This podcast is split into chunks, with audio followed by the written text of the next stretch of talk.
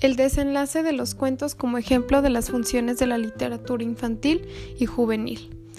Los niños y las niñas nacen con esta predisposición humana hacia las palabras, hacia su poder de representar el mundo, regular la acción, simplificar y ordenar el caos mezclado de la existencia y expresar sensaciones, sentimientos y belleza.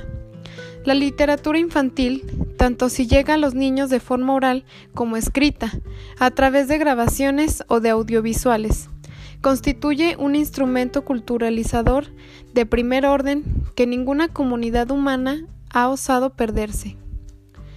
En los cuentos y poemas que se dirigen o comparten con ellos se introducen tramas cada vez más complicadas, personajes más numerosos, perspectivas narrativas menos habituales, progresivas, ambigüedades entre los planos de fantasía y realidad finales menos esperables, géneros literarios que se van multiplicando, etc.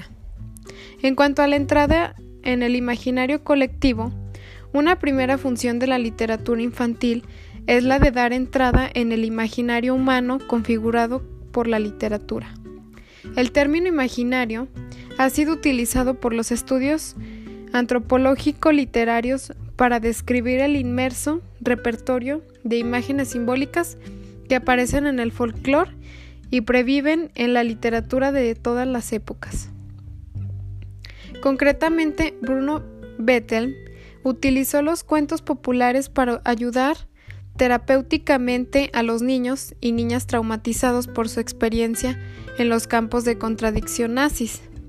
De ahí surgió a finales de los años 70 la reflexión sobre el papel del folclore como un material literario sabiamente seleccionado y filtrado a través de los siglos para responder a los conflictos.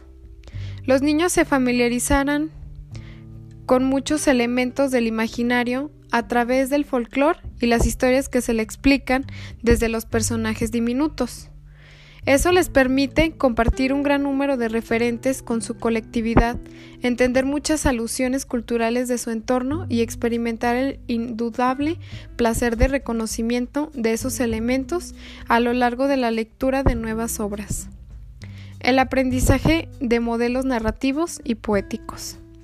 Una segunda función que la de la literatura infantil es la de facilitar el aprendizaje de los modelos narrativos y poéticos que se utilizan en cada cultura.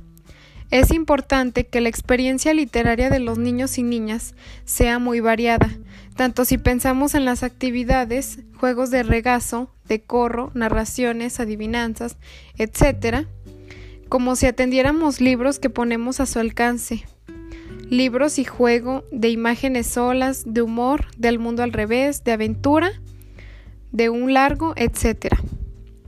Eso debería llevarnos a examinar detenidamente los estantes de la librería infantil para ver si ya figuran ahí. La socialización cultural. Al identificar las imágenes o las acciones de los personajes, los niños no aprenden únicamente a identificar lo que aparece representado, sino los valores que atribuyen a todas esas cosas que se considera correcto o mal hecho, bello o asqueroso, normal o exótico, apropiado o fuera de lugar, etc. La aceptación del conflicto, una nueva versión del final feliz.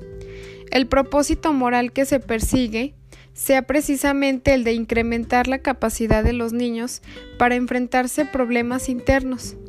Esta perspectiva educativa ha ido ganando terreno porque ha dejado de situarse en la supervivencia material y externa para ubicarse en las relaciones personales y en la gestión de las emociones y sentimientos.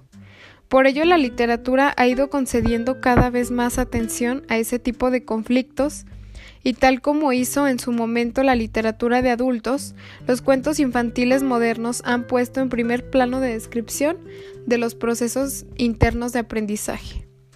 El final abierto. El aumento de los finales abiertos se debe principalmente a la voluntad de reflejar una realidad más compleja que antes, en la que las cosas no se solucionan de todo o para siempre. El final negativo. Los finales negativos suponen la elección narrativa que más impacta al lector al romper tentativamente las expectativas o herirle a través de su identificación con personajes que no hayan salida. Los autores tienen una conciencia tan elevada de hallarse en los límites de lo que se considera adecuado para los niños y adolescentes, que llegan a ser explícito al debate sobre su opción. Finales mezclados. Así pues, la proliferación de la mezcla de finales obedece también a rasgos propios de la literatura infantil y juvenil, actual como la compilación estructural narrativa, a partir de su extensión, de los lectores de mayor edad, el deseo educativo de mostrar real, realidad compleja, la tendencia al juego con el lector y el auge y la autonomía de la imagen de los libros. El debate sobre el, desenlace. La aceptación de los finales abiertos y de los negativos humorísticos, mientras que los mediadores mantienen muchas más dudas sobre el acierto de los finales dramáticos.